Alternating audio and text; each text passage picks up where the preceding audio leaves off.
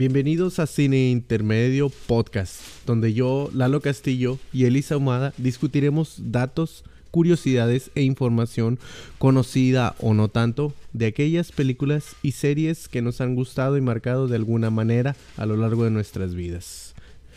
Pues como dice ahí el intro, yo soy Lalo Castillo. Y yo, Elisa Humada.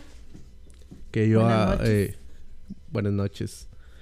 Yo acabo de encontrarme a esta señora aquí afuera y la dejé pasar. de hace poquitos años. Ayer. Ayer prácticamente. Desde ayer nos conocemos. Bueno, ¿cómo estás? ¿Todo bien? Muy bien, ¿y tú? Eh, ahí vamos, echándole no, ganas. se dice bien. Andamos bien, pues. Ok. Va. Ok. Corría el año de 1990 y con ello marcaba el comienzo de una nueva década, dejando atrás los ochentas y sus estrafalarios peinados, música y producciones cinematográficas memorables.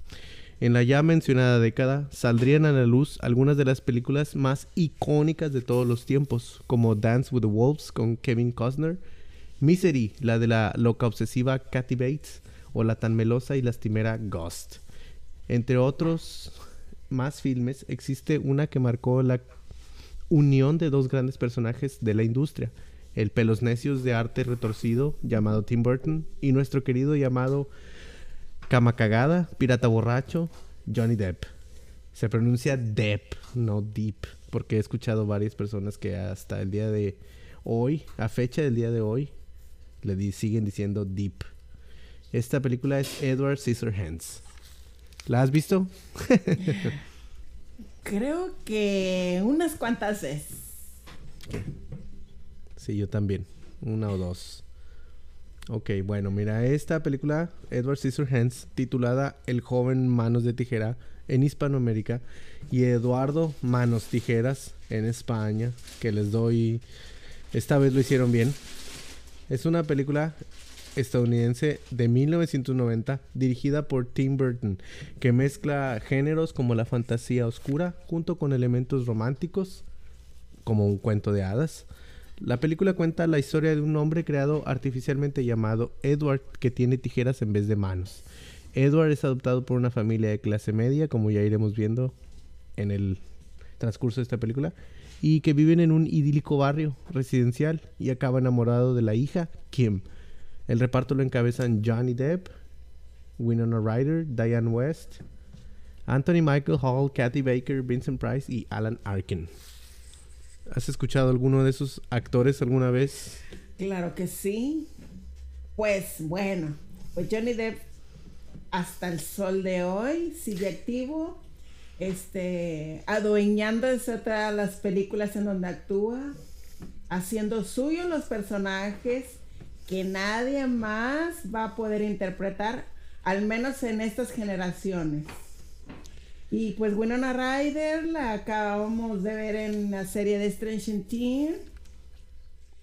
Y pues Diane West, yo hace mucho que no la veo, pero ha participado en películas importantes que algunas sí las hemos visto como la mamá de alguien, la secretaria de otro. Diane West es uh, esa señora, yo un poco la reconozco, pero sí, sí sé que es muy, muy, muy famosa. Tiene muchas películas. Sí, por ejemplo la del socio con Whoopi Wolver. Ah, esa señora no me, no me gusta mucho sus películas. O sea, respeto su trabajo, digo, yo no soy actor y obviamente ella es mil veces mejor que yo, pero eh, no, son, no son mis favoritas. Bueno, acordémonos que no a todos nos van a gustar los actores. Hay unos más, eh, más favoritos para unos y favoritos para otros. Sí, claro, pues hay gente que no le gusta a Johnny Depp. Digo, esa gente no cabe en este mundo, pero pues hay gente que no le gusta. No, no es cierto, no sé qué decir. Hay gente que no le gusta, está chido que no te guste. No hay problema. Sí, y se eh, respetan sus gustos. Sí, Anthony Michael Hall es un hombre, es el típico actor que lo reconoces si lo ves, pero no sabes cómo se llama. Digo, me, me ha tocado así muchos, pero él, él es el actor de el reportero, ya lo había mencionado contigo antes de esto, que es el reportero de The Dark Knight en la de Christopher Nolan. Él es el reportero que el Joker rapta. Y sí, es, es, es famoso. Eh, ¿En qué dónde dijiste que lo habías visto tú? En la serie de Dead Zone de Stephen King. Oh, es de Stephen King, es cierto. Esa, esa es la de donde él es eh, trae un bastoncito, ¿no? Sí, eh, ahí el personaje trata sobre una persona, bueno, un hombre que tiene un accidente y a mm. causa de ese accidente tiene un golpe en la cabeza en donde se le abre como el tercer ojo, puede decirlo así, y él empieza a ver cosas o como tener premoniciones. Oh, se convierte como en una especie de clarividente. Exactamente. Ah, sí, sí, recuerdo, ¿es, noventera o dos milera? Noventerona, ¿no? No, noventera. Sí, sí, pero ya, ya está, ya está Digo, no soy quien, pero ya está de rucón también el chavo este. Finales de los noventas y posiblemente primero de los dos miles. Sí, hay que, hay que ver quién es. Bueno, ya sí, en su momento se llegará a tocar esos temas de series paranormales. Así es. Kathy Baker, esta también es otra actriz que la has visto muchas veces y tal vez no recuerdas quién es su nombre. Su, sí, su nombre. Eh, ella, yo, al menos yo la recuerdo por, obviamente, la de Edward Scissorhands, porque me gusta mucho esa película pero ella es la, para las generaciones más nuevas o las que les gusta mucho ver Netflix, ella sale en The Ranch, es la madrastra, por así decir, de, del personaje que interpreta a Aston Kutcher. Eh, no me acuerdo cómo se llama la, el personaje de ella, pero está. Ok. Sí, yo la recuerdo que yo te lo comenté. Sí, no, sí, cierto. Bueno, yo sé que es Cole, Aston Kutcher, pero ella, la, se llama Dal, ella. la, la madrastra de Cole. Joan. Gracias, gracias por el dato, Joan. Por acá sin árbol me las andan soplando. ya sé. Oye, es que son tantos nombres para poderlos a grabar, pues eh. Bueno, ella yo me acuerdo que en la, de los... Bueno, yo el último trabajo que vi ella fue una serie de películas de Tom Selleck que se llama Jessie Stone. Ella es la policía es la policía que lo apoya porque él prácticamente se queda solo cuando él llega a, a trabajar a ese pueblo para, que se llama Paraíso. Ella es la mm. policía que lo ayuda. Va. Sí, sí, esas de Jesse Stone son TV filmes, ¿no? Son solamente películas para televisión. Sí, sí, son para televisión. Oh, Vuelve Tom Selleck a a encarnar al policía, su eterno policía, pues nos lo recordamos de las generaciones Yo nomás conozco pasadas de, Magnum. Yo nomás conozco a Tom Selleck por dos estereotipos, es o es policía o es el novio de Mónica. en Friends. Pero de mucho más joven del vaquero. No, pues ahí sí no me acuerdo. No, pues no había nacido, yo creo.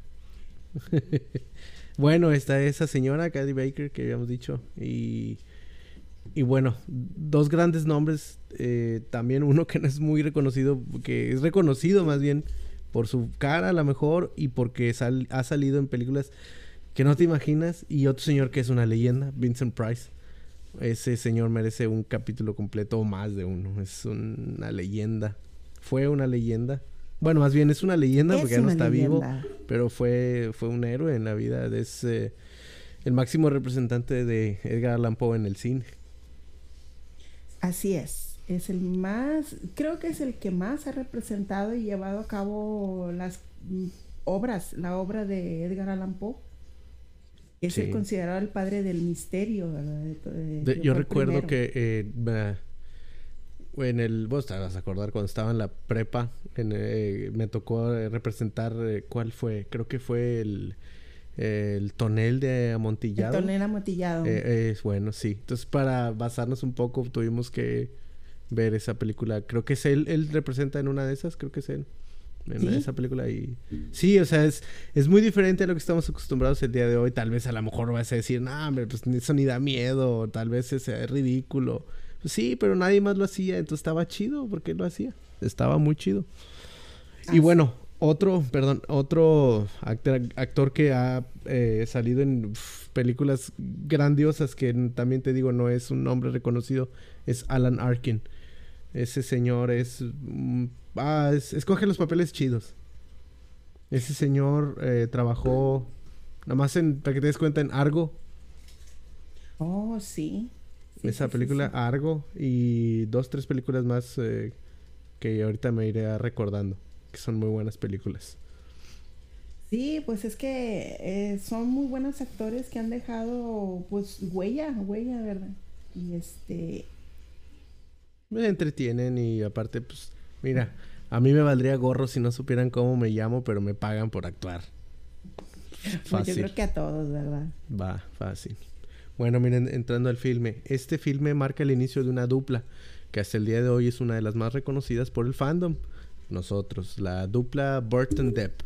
Curiosamente, cuando estaban en el proceso del cast, pues, Tim Burton personalmente no estaba de acuerdo con que Depp interpretara el personaje, pero al final aceptó. Al parecer, Depp no contaba con las características que Burton buscaba, que estaba delgadez extrema y un aire más oscuro como actor.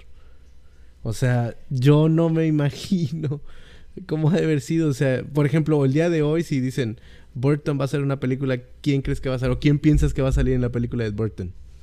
Johnny Depp. Ah, o sea, claro, huevo. No puede ser alguien más. Sí, definitivamente. Bueno, en ese entonces no era así.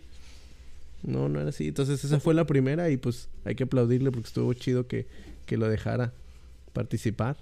Claro, es que aparte que mm, todavía para esa fecha que él estuvo haciendo el cast para esa película, pues Johnny no era tan rentable, por decirlo así, pues era, venía saliendo apenas de los veintitantos.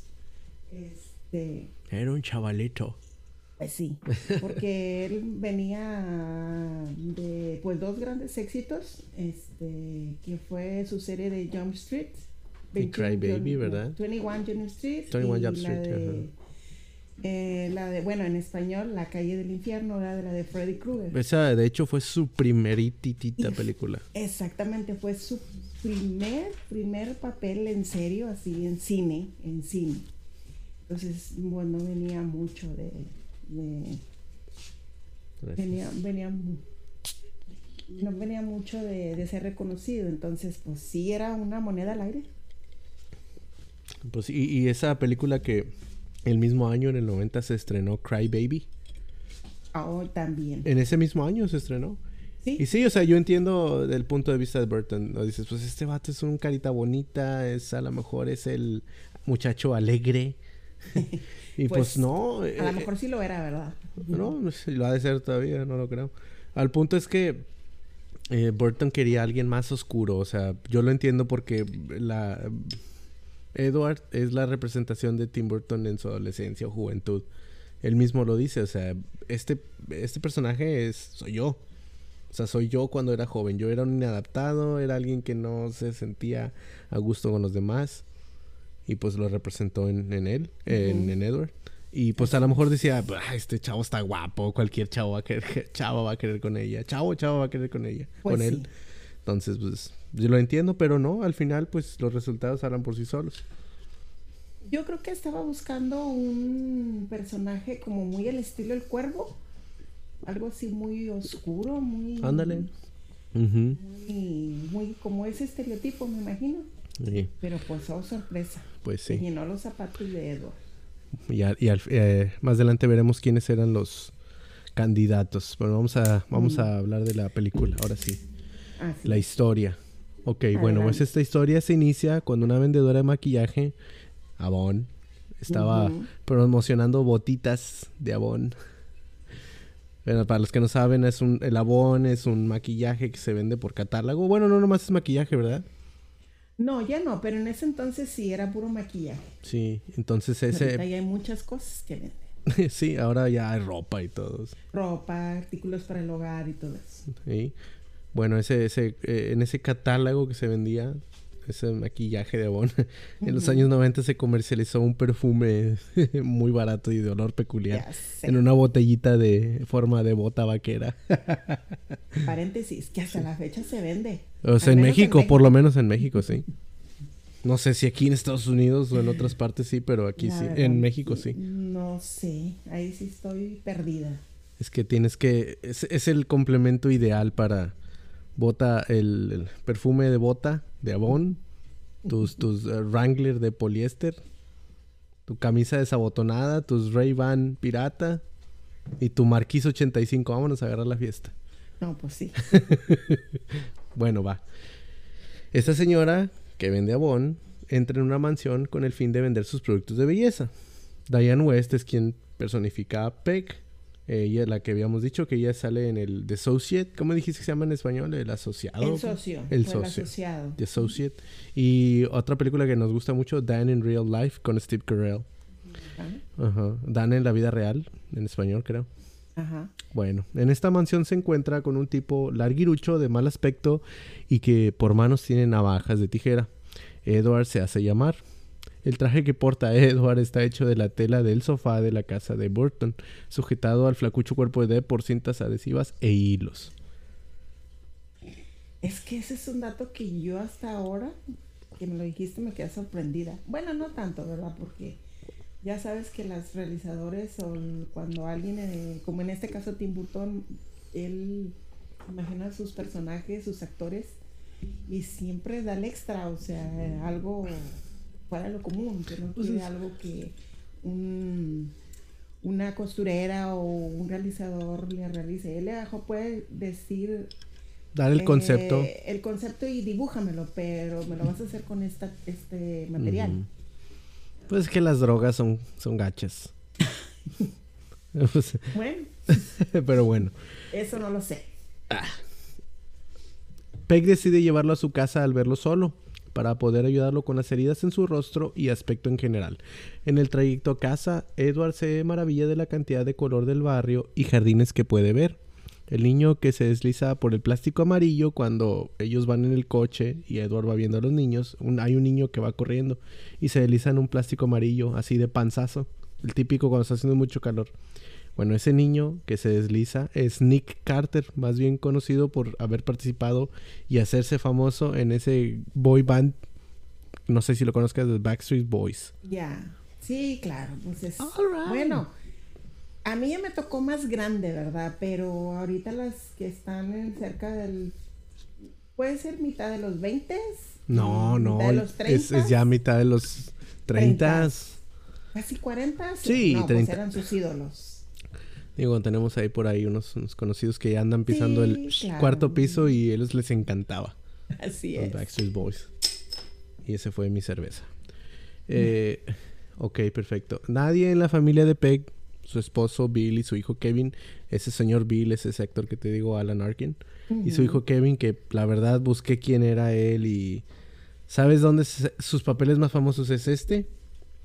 Y él participó en todas las películas de Querida, encogía a los niños y agrandé el carro y el perro se hizo cacao. No sé cómo se llaman las películas. Bueno, esas cuatro o cinco películas. Sí. Ya. Ese, él es uno de los niños, creo. Pero pues No es tan famoso que no sabes quién es. adolescente, Porque esos ya son más. ¿Son más noventeras, más nuevas? Sí, creo. Bueno, pues él, él sale ahí. A menos de que sea el más chiquitito, el, el niñito. Pues no sé. No, no, es más grande. Porque ser sí. más, más adolescente que No sé, creo que esas son- sí. hija. Creo, no, creo que es uno de los hijos, uno de los hermanos, uno de los que hacen chiquillos, pues. Bueno, es ese Sí. actor que la verdad nada más hizo esas y la de Mm. Eduardo Manos Tijeras y listo. No tiene más página de IMDb. Bueno, al parecer ellos no están incómodos con la presencia de Edward. Incluso los vecinos se interesan por el misterioso huésped de Peg. Sin embargo, al llegar Kim, la hija mayor de Peg, Winona, o sea, Kim es Winona Ryder, la hija mayor de Peg, se desata una serie de problemas, pues ella se siente incómoda con Edward en casa. Sí, típico las Pues adolescentes. sí, y, uh, porque, pues oye, ella anda de, es- pues en sus cosas de la escuela, un campamento creo, y luego llegas y hay un extraño y dice, oye, espérame. y te deja tú un extraño, un vato con manos de fierro. o así, sea, What the fuck. pues, ¿este dónde, dónde lo sacaron? Eso sí. Sí. Pues sí. Bueno, se desatan una serie de problemas, pues ella se siente incómoda con Edward en casa. Claro, pues le ponchó la cama, ¿cómo no se va a sentir Pues sí, pero incómoda? también no se le ocurre ponerlo en una cama con esas manos. es sí, que también, o sea, qué lógica. Sí, vete tú, hombre extraño, manos de fierro, acuéstate en la cama de mi hija. En una cama de agua. Y de agua. O sea, otra. Lógica cero. Así es. Edward se enamora de ella. O sea, en ese momento ya a Edward le gusta. Espérate, o sea. Pues acuérdate que es el amor a primera vista. Pues sí. Sin embargo, ella tiene novio, Jim, que es ese actor, Anthony Michael Hall, el, de Dead Zone, el güero que dijimos hace un rato. El reportero. El reportero ese. El cual de cierta forma evita que Kim descubra sus sentimientos hacia Edward. Debido a su inocencia, muchos de los vecinos de Peck se aprovechan de él haciendo que, las, que les corte el pelo o podando sus jardines. Sí, las escenas que todos hemos visto donde se vuelve acá tijeras locas. Bueno, ahí ves lo que es la, humanidad, siempre tratando de sacar provecho de donde sea, ya sea de dinero, aprovechando de la persona y todo, y pues, pues afortunadamente así es. Pues sí, es un reflejo, exactamente lo que quería mostrar Burton, un reflejo de la, de la sociedad. De la sociedad. Eso fue hace 30 años, como te digo, nada ayer. Y más de cuenta que es lo mismo el día de hoy, no ha cambiado nada la humanidad, no hemos, no hemos cambiado nada. Ok, esculpiendo figuras fantásticas. Ok, esas figuras que están ahí, que, se ven como arbustos bien bonitos y todo, están hechos de con malla gallinera, malla de acero. en escala real, eso sí les doy el beneficio porque, oye, ¿cómo? Uno se imagina que a lo mejor puede ser chiquitas y las escalaron con truco de cámara o algo, no. Las fabricaron así grandotas. Y está chido. Sí, tú me preguntaste que cómo se hacían. Digo, bueno, pues hemos visto que hacen maquetas y luego ya las agrandan con la cámara, pero no, aquí lo hicieron de tamaño real. Real, exactamente. Y eso se agradece. Sí, ese tipo de detalles es eso. Bueno, están tan bien hechas y están tan padres que un, un restaurante en la ciudad de Nueva York, New York City, que se llama Tavern on the Green, ese restaurante compró algunas de esas y las tienen en exhibición en su restaurante. Pues cuando vayamos a Nueva York hay que ir. Mañana. Jim encuentra cómo sacar provecho de las manos mágicas de Edward. Eh, Jim es el novio de Kim. Haciendo que abra las puertas. Eh, ¿Dónde está? ¿De su casa? Sí, creo que de la casa, ¿verdad? Sí, es la casa de él. Ok. En el momento en el que son descubiertos por la policía, porque, o sea, que, bueno, como tú dices, ¿no? sé lo que tengo, ¿no? Así es. El papá de Jim le cierra la casa a su propio hijo, o sea, no lo deja entrar. Sí, o sea, porque no trae ni llaves para que él entre. o sea, pues de cuál confianza hay aparte. O sea, yo hice gachadas de joven, pero nunca fue que no, te vas a sacar afuera y no te voy a dejar entrar. Y... O sea, nunca llegué a robar a la casa, mi propia casa. No, no, pues aparte que te robabas. pues sí. Pues ok. Cuando pasa esto de que la policía los, eh, descubre, es abandonado por todos, o sea, Edward, a excepción de Kim. Kim se queda con él. En ese momento, cuando ella descubre lo que siente por Edward, más que lástima o compasión, es amor. O sea, ya ella ya vio que Edward dijo, pues, pues eh, manitas de fierro, no importa. O sea, no te puedes limpiar bien la cola, pero no me importa, me gustas. pues sí. sí a veces las mujeres se fijan en cosas peores. Pues sí, es verdad. Mientras la familia pone los adornos navideños, Edward crea una escultura de hielo de un ángel. Las virutas de hielo van cayendo como si estuviera nevando y Kim comienza a bailar debajo de la nieve. Jim llama a Edward por lo que se distrae sin querer le hace un corte en la mano a Kim. Jim grita que lo ha hecho a propósito, o sea, no, y utiliza esto como una oportunidad para atacar a Edward lleno de celos el típico macho inferior. Cuando Kim lo ve, le dice que han terminado. Jin se va invadido de celos y rabia a la camioneta y decide hacer lo que todo hombre adolescente hace cuando no sabe qué hacer, beber. Pues sí, porque así es siempre, o sea, así es siempre cuando ese tipo de personas, no importa si es hombre o es mujer, cuando tú te sientes amenazado por otro, y tú sabes que tú no conoces tus cualidades o tus virtudes, pues te sientes frustrado y ese niño o ese muchacho sí se sentía porque él no él, él era el único ahí hasta como se ve la trama que él era el único el galán el que yo las puedo todas. Llega este hombre desconocido de la nada y él se siente amenazado y por eso empieza a hacer todo eso para que Edward se este lo quede mal de malo lo hace quiere ser eh, que quede mal Así es. Eh, me gusta esa frase, el, el- el las puedo todas, o como dijiste, las puede todas. Sí, que yo las puedo todas. El las puedo todas. Así es. Bueno, Edward regresa a casa con Kim y este le pide que la abrace. Bueno, ella le pide.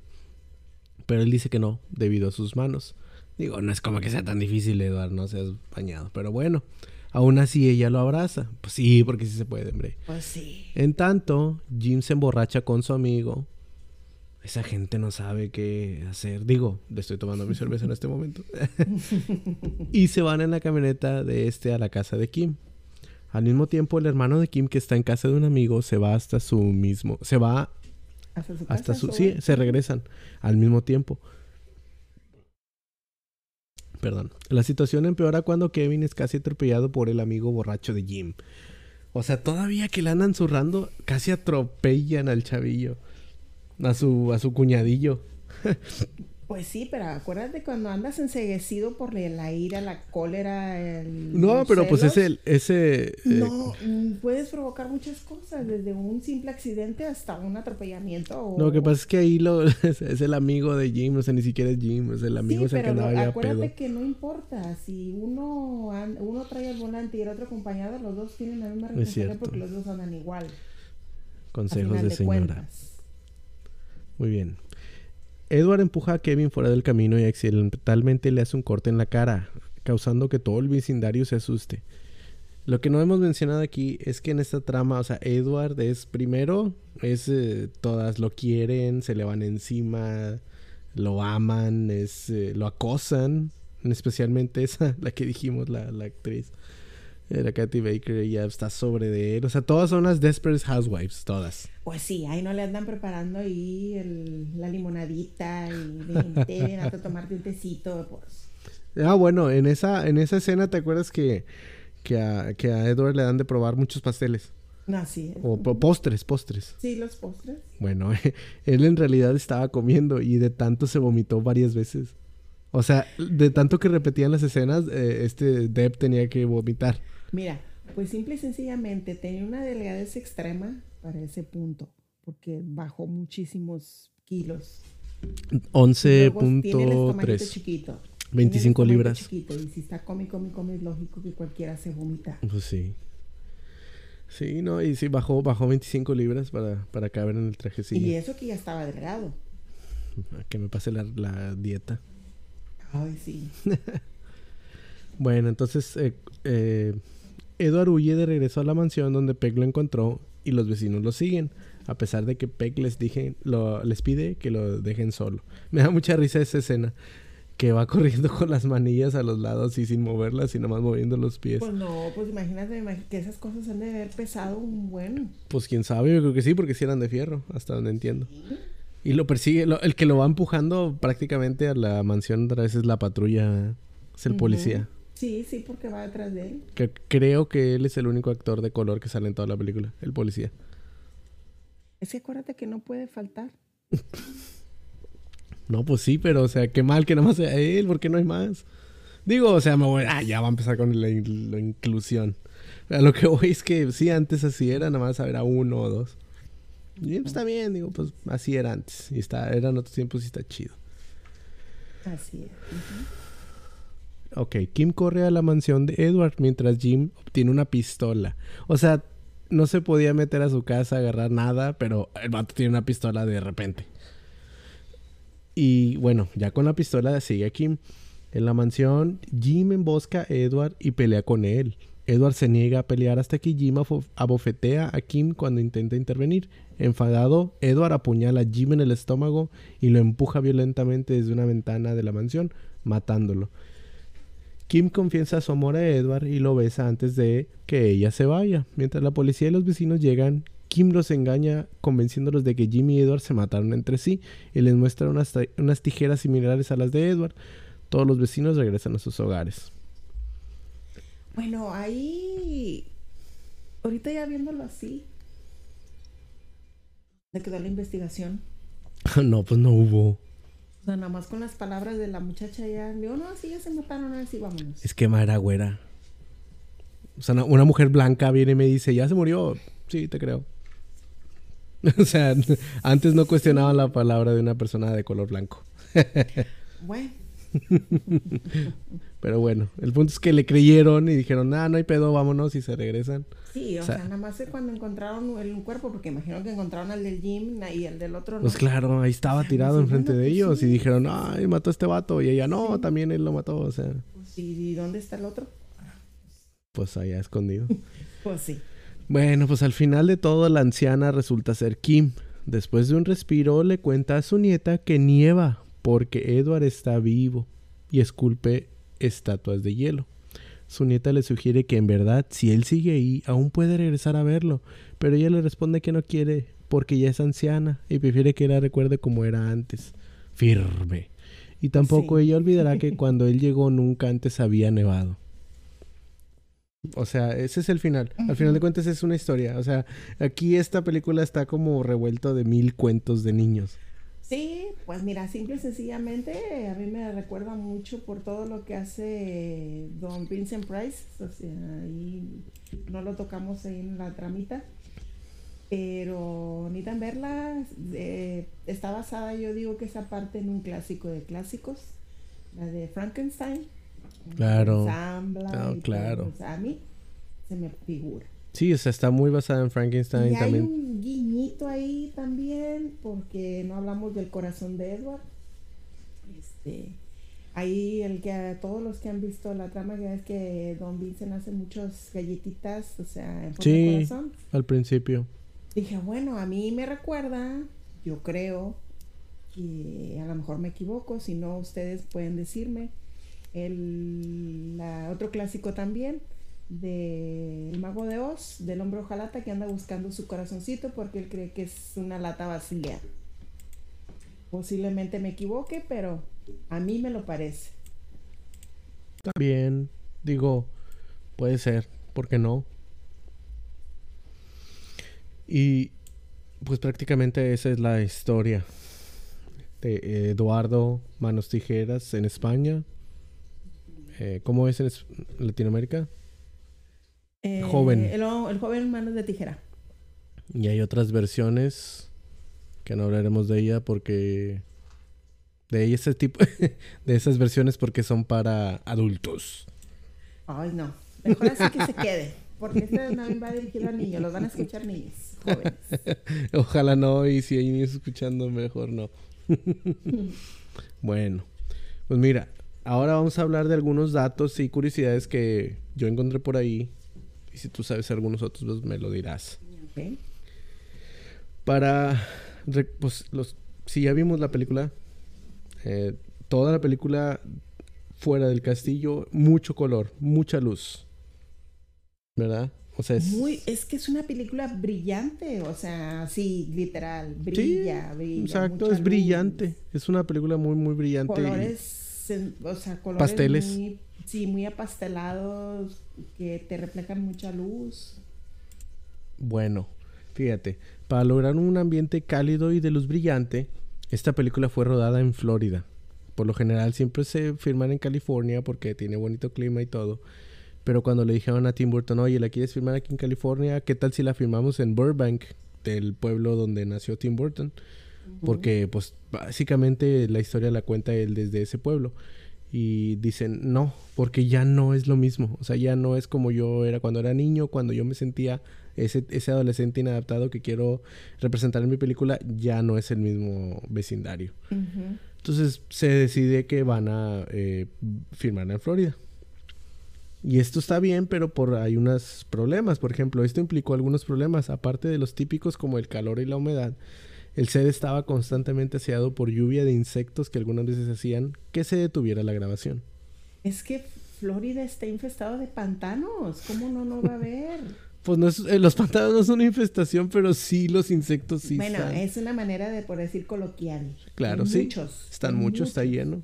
Entonces es lógico que haya mucho insecto, que haya mucha humedad. Pues mira, de, insectos a que estén eh, caimanes o cocodrilos eh, mordiéndoles el trasero, pues está mejor insectos. Pues sí, pero para lo que él quería, bueno, pues lo logró, ¿verdad? Lo logró a, que no se hubiera ni uno ahí, yo creo. Sí. Bueno, mira, el vecindario es un, es un vecindario real en, el, en un área de Tampa Bay, en Florida, donde la producción decidió, fíjate, decidió pintar las casas de los residentes de ese barrio, que es real, para, para darle más realismo.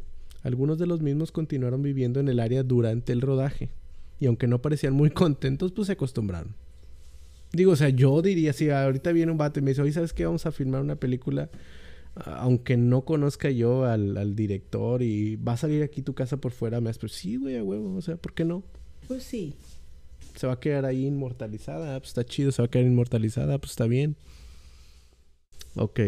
Eh, en cuanto a la música de la película, Danny Elfman, músico de cabecera de Tim Burton, por supuesto no podía quedar fuera y es quien musicaliza el, el filme. Bueno, ya sabemos que Danny Elfman es prácticamente su músico de cabecera. ¿Cuántas no películas le ha musicalizado? Y si no es que yo creo que el 99% de las películas de Tim Burton. Sí, bastantitas, así es. Fíjate, esta película, hablando que de música, estaba pensada en ser un musical originalmente. Pero pues la verdad es como que no pegó la idea. Y se quedó en eso, una idea. Pues no, porque ¿quién es el personaje principal? Pues Eduardo. ¿Cuánto diálogo tiene Edward ahí? 169 líneas. Nada. Digo, o sea, comparado con otras eh, películas. Para una hora y piquito que dura la película. No, pues quedan muy, muy pues pocas. Nada, él casi con pura seña y con los ojos. hablaba con los ojos. prácticamente, sí. Y con el rostro muy con gestos. Entonces, era imposible para mí. Digo que era imposible. Pues a lo mejor, pues mira, el punto es que eh, no se hizo, pero Burton revisitó este concepto y se basó para Nightmare Before Christmas. Mm, y Corpse Bride. Obvio, la Nightmare Before Christmas para mí es, eh, yo creo que la película que mejor representa las ideas y eh, conceptos de Burton. Sí. Nightmare Before pues, Christmas. ¿Quién no ama a Jack? Pues no sé. Eh, el científico loco. ¿Cómo se llama? Doctor Finkelstein. Él no lo ama porque se robó a su novia. bueno, ese señor era raro. ah, pues todos eran monstruos, claro que todos eran raros. Sí, pero hay monstruos adorables. ese señor no es adorable. pues sí. Ah, bueno, esa y Kurt Wright. El concepto bueno, Víctor se parece a él. ¿Quién más? El monito de Víctor es Johnny Depp. ¿En, la de Bride? En la de Bride. Ah, sí, sí, sí, claro. Pero bueno, ya en su momento hablaremos de esa película. Yo recuerdo, bueno, una anotacióncita. Bueno, la vamos a dejar para esa fecha. Sí, por favor. La veremos si, si Dios quiere. El concepto de la película está pensado en que estamos viendo el mundo desde la perspectiva de Edward es por tal que todo parece muy extraño, como los colores de las casas. No sé si recuerdas la escena donde va al banco, que es una pared gigante y una puertita chiquita, dándote la sensación de que es una prisión. Sí, es que yo te dije, cuando estábamos a tratar esta película, digo, es que ¿por qué está así? O sea, los colores. hay, hay, veces hasta que se ven como deslavados, brillantes, pero como deslavados. Pues es la, forma en que... Cada, cada uno ve el mundo de diferente manera. Pues así es, él, lo ve de esa manera y pues está chido, o sea, se ve, quedó bien plasmado. Bueno, fíjate, ahorita que estábamos diciendo que se pensó que iba a ser un musical, en el 2005 se estrenó un musical de la obra. O sea, sí se llegó a concretar la idea, no, no en, no en película, pero sí en un musical, no sé si de Broadway, pues lo más seguro que, sí. En Broadway. Exacto. Y pues eh, fue un 50-50, un 50-50. No tuvo ni malas ni buenas, fue críticas mixtas. Ya sabes, es la, es la palabra o es la forma de decir de que no les gustó, pero pues está bien. bueno, conociendo a este señor o a algún realizador, porque hasta yo lo haría, yo si tengo esa espinita, la puedo llegar a realizar para ver qué pasa. Yo creo que era más que nada un probar y como él no lo pudo plasmar en una película musical, más que una película normal, este llevarlo a un musical a Broadway para con público y todo, pues ahí se va a dar cuenta si iba o no funcionar. Pues como le funcionó, la película en sí. Y qué bueno que se quitó esa espinita, ¿verdad? que se pudo realizar su gusto. Y se vale, se vale, está bien. Pues sí, cada quien. Digo, yo no lo vería ni por nada, pero está bien. Yo tampoco. pues mira, unos, algunos de datos de, de Deb. Ya habíamos dicho que adelgazó 25 libras, como 11 kilos, un poquito más, para que entrara en el traje. El look de Edward está basado en el de Robert Smith de The Cure. Es el cantante de una banda que se llama The Cure. Mucha gente la de conocer, mucha gente lo conoce. Eh, pero si no lo conocen, es un grupo. es el. Los. Pues sí, los. ¿Cómo se les puede decir? No son los precursores, porque ni de pedo. Pero sí son los que le dieron mucha fama al rock gótico. Rock goth, algo así. Es digo, la gente que conoce me va a decir, no sabes, si está bien, está chido, no sé, pero es alguna cosa así muy, muy gótico el, pedo de ese Robert Smith. Y está bien chistoso porque sus letras de sus canciones son muy, muy azules, muy tristonas, pero la música está bien movida. O sea, está chida su música. A mí me gusta mucho The Cure, está muy padre. Está, está chido. Bueno, ya de cuenta que si ves a Robert Smith y a Edward Scissorhands, es el mismo mono, o sea, mm. son iguales. Es el, eh, bueno, yo no conozco mucho la música de The Cure, pero he visto al cantante y he escuchado una que otra, pues estrofa o, poquito de las canciones de él. Y me recuerda mucho a la película de este, el, ¿cómo se llama, hijito? El... La mejor de mis bodas el, el protagonista, Adam Sandler. Cuando lo, deja la novia y que le va a dar ahí, que está con Drew Barrymore ahí. No, no, cántame. Yo compuse una canción porque la novia lo dejó. Dice, es que me basé en The Cure. O sea, una canción tan depresiva. Ándale. Me imagino que la son música muy de... es eso sí. Pero, eh, o sea, lo que voy es eso. Eh, la, la letra está depresiva, pero a veces la música no. No, no, es que la música es rock como rock. Ándale, es rock, es rock, exactamente. No, está muy chido. The Cure está muy chido, escúchenlo, está chingón. A mí me gusta mucho The Cure, está padre. Yo es el clip, es mi recuerdo, lo que yo tengo. sí, y eso sí, por ahí, cuando algún día hablemos de, de, Wedding Singer, eh, tocaremos esos puntos. Mira, a Robert Smith, a ese cantante, se le dio la oportunidad de musicalizar la película. Pero como estaba ocupado realizando otros trabajos y además dijo, pues, ¿quién demonios es Burton? Dejó pasar la oportunidad. Y no lo culpo, Burton no era don famoso como es hoy, o sea, era otro director más que quería salir a flote y pues no lo hizo. Digo, pero le dio, pues ahora sí que le dio la cabida para que Danny Elfman hiciera la película y pues es lo que soy. Pues mira, ahí con ese dato le acaban de aplicar lo que él iba a aplicar a Depp por no conocerlo. Pero a él sí le hicieron el que no. Exacto. No participo. Imagínate que Deb no hubiera sido Eduardo Manos Tijeras. Qué extraño. ¿Quién sabe dónde estaría ahorita Deb? Pues sí, sí, sí, a lo mejor. Pues no, mira, acuérdate, lo que es para ti va a ser para ti. Pues sí. Y, y aunque no lo busques, va a ser para ti. Fíjate, a Deb le interesó tanto el proyecto desde que lo leyó el script. Y dicen, fíjate, Depp, él mismo dijo, haber llorado muchísimo al terminar de leer el script de la película. O sea, lo tocó, le gustó mucho y lloró, o sea, al final del... Porque lo leyó y lloró bastante. O sea, sí, lo conmovió. La coescritora, la coescritora del script es Carlin Thompson y ha hecho bastantes películas, bastantes muy chidas que algún día la volveremos a mencionar, estoy seguro. Eh, ella escribió el guion de la película y dijo haber escrito las 70 páginas en solo tres semanas.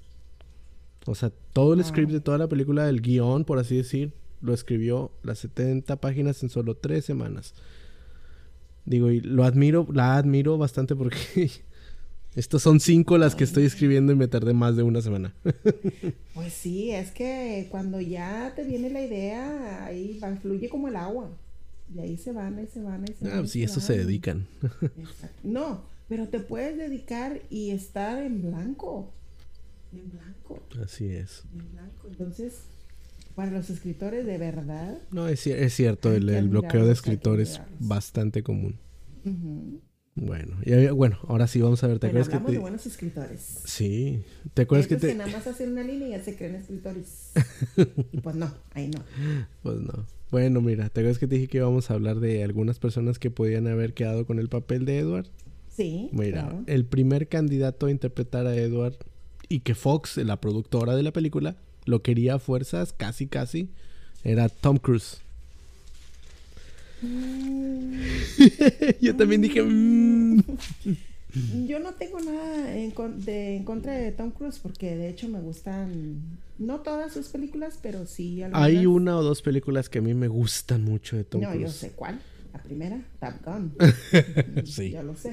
Y hay otra que se llama eh, Eyes White Shut es, eh, es él y es dirigido por Stanley Kubrick y es un mm. película, no, no, no, no.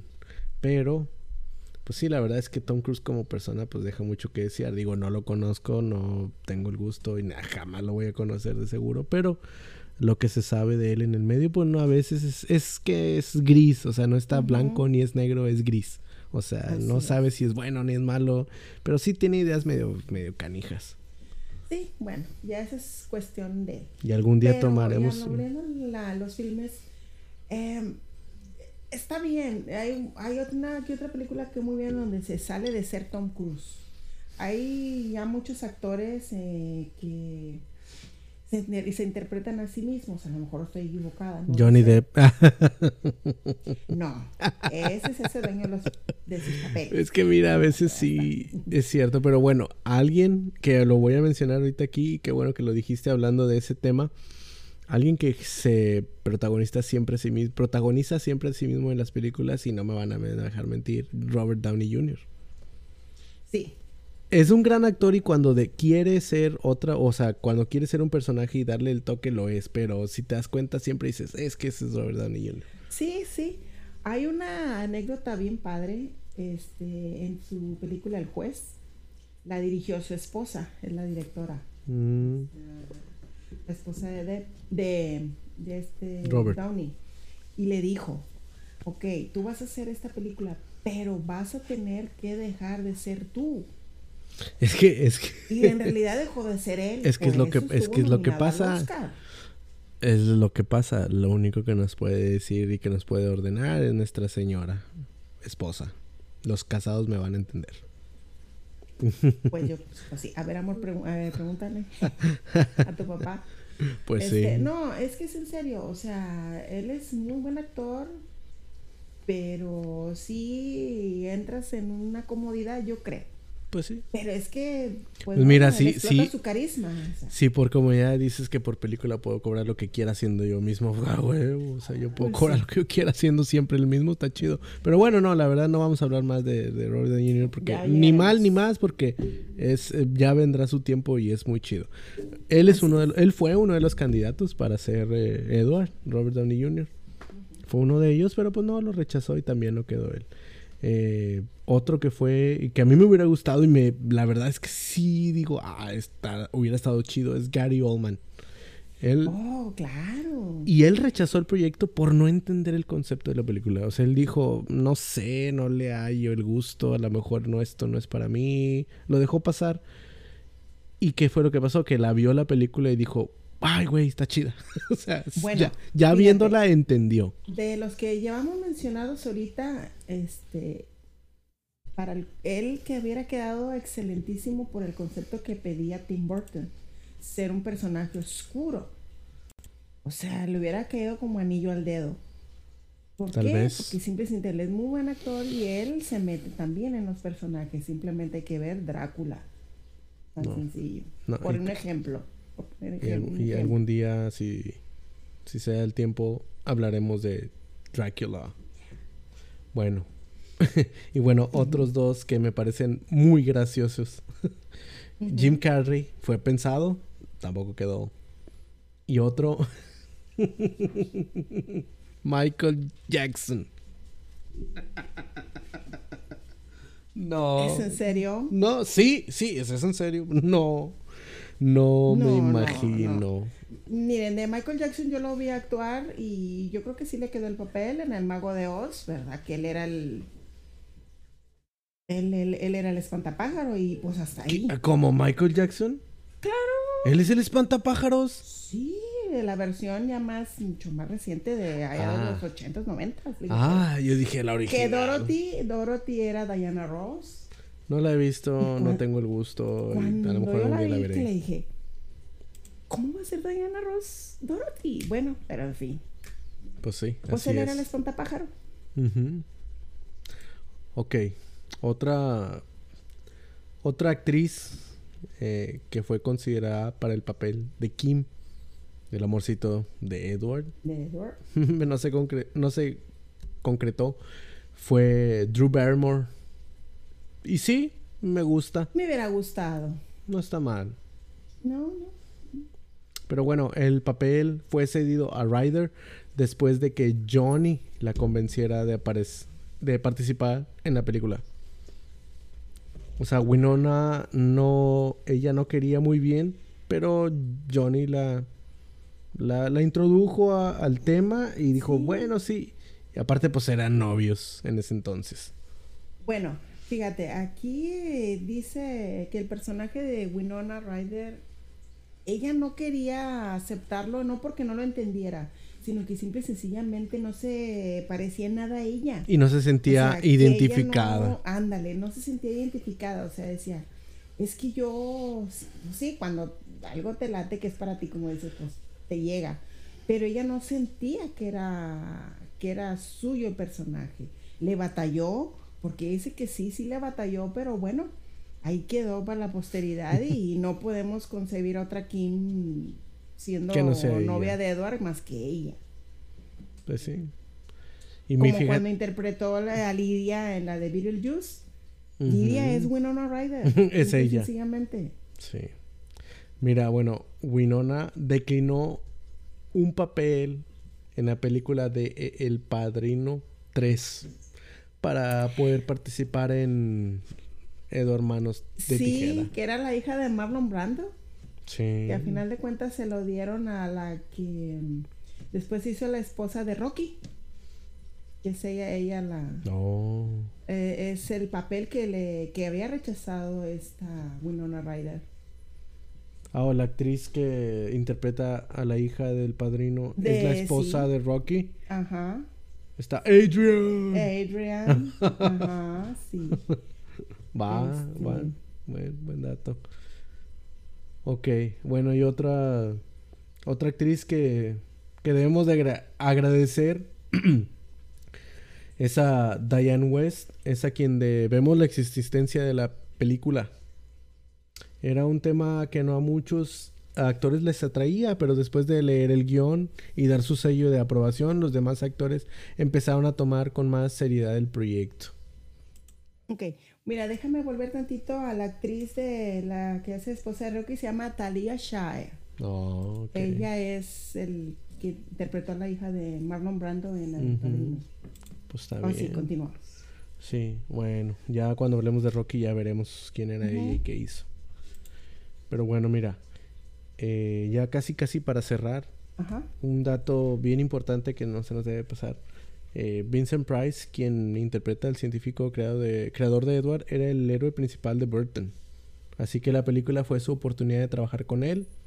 Y este fue el último proyecto donde Vincent Price pudo trabajar. Porque al igual que en la película, se, se petateó en la vida real. Pues sí, es que ya estaba enfermo, ya, estaba. 80,000 muy años tenía el señor. Muy grande también, ¿verdad? Y, este, y pues, pues, ¿qué te puedo decir? Es un icono de la pantalla, Es una leyenda. una leyenda. Pero bueno. Este, y pues sí, su. Y él, bueno, ya veremos cuando veamos al parte de su biografía. Él no empezó este nunca a ser el representante, yo creo, se imaginó ser representante de las de la obra de Edgar Allan Poe, porque yo he visto algunas películas de él, no, no muchas, porque no hay muchas así como el acceso donde él sale de, en un submarino y, y de ni crean que protagonista, simplemente de ser un actor secundario. Secundario. Y relleno. Se convirtió en una leyenda. Bueno, ya cuando, cuando lleguemos a tocar el tema de ese señor, pues ya veremos todos esos detalles. Sí, sí, a mí me parece muy interesante la vida de él. Digo, Bastante. muchísimas cosas, muchísimos años de trayectoria, películas buenas, no tan buenas, pero pues, a fin de cuentas ahí está. Y pues dejó, dejó marcado varias generaciones. Y es- Ujú. está chido, digo, pues es lo que a muchos actores y actrices aspiran, ¿no? Que dices, oye, tal actor con el puro nombre dices, ay, güey, es sí, él, está chido. Y pues está bien, digo, Sí, sí, sí. a eso, a eso quisiéramos muchos a llegar. Y bueno, pues eh, hay otros dos, tres datitos que no mencionamos, pero pues a lo mejor habrá en algún futuro, ya lo mencionaremos cuando toquemos otras películas de más eh, personas que trabajaron en la producción, eh, más detalles, eh, si se nos pasaron, pues obvio, es obvio se nos van a pasar, hay muchísimas cosas que nos conocemos, pero si, si es, si es algo que, que Pues no, no es, es de nunca acabar hablar de un actor, de otro, y qué hizo, y qué hizo aquel, y qué hizo después, sí. Por eso es la razón que existe este podcast, para poder eh, comentarlo. Por ejemplo, yo, pues hay muchas cosas que sé y otras cosas que no sé, y pues tú hay muchas cosas, muchísimas cosas más que sabes que yo. Y por eso quiero aprender y está chido. Bueno, fíjense, yo encontré un dato que yo también me quedé sorprendida. Perdón. Que en el año es un ya le- ya para cerrar eh, los últimos datos curiosos o poco conocidos este eh, gracias a la película de Edward Scissorhands Ujú. que en el año 2003 se descubrió el Cotonichella depi es un fósil de 505 millones de años y el paleontólogo cuando lo vio el paleontólogo David Leck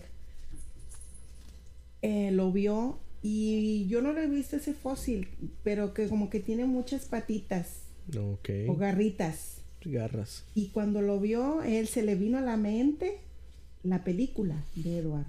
Sí. Entonces, oh, wow. ese fósil lleva el nombre de Johnny Depp. Ah, wow. Pues sí tiene el- el- eso, no sé qué dijiste, el cochinotelo, ¿cómo? Cotenichella Eso. Depi. Depi. Pues sí, Depi. Dep. Ujú, Sí. de Depp. Sí, creo que sí, sí, Entonces, sí alcancé ese- a, a ver algo de eso y sí Pues, lo... Pues imagínense ya llegar a un ya llegar a un este punto en el cual a una cosa pues es importante de, la de historia de la humanidad ponerle tu nombre. Y está pues, chido wow. porque no le puso, o sea, Cotenichela Edward Cisojandelio, o sea, le No, es puso... el nombre del Le puso de... Y está chido, está chido. Es cierto. No, pues te digo, hay muchos, muchos datos que vamos a ir descubriendo poco a poco. E iremos tocando en otros eh, episodios. Y Dios quiera que pues sigamos adelante con esto.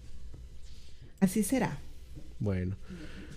Muchas gracias si nos escucharon, eh, se dieron el tiempo de tomarse esta horita con nosotros, eh, os agradecemos bastante. Esperemos que les haya gustado. Si les gusta, síganos. Si no les gusta, pues ni modo, no nos escuchen, pero muchas gracias de todas maneras. Hasta la próxima. Ok, Adiós. Hasta la próxima. Y que descansen. Que descansen. Bye. Bye.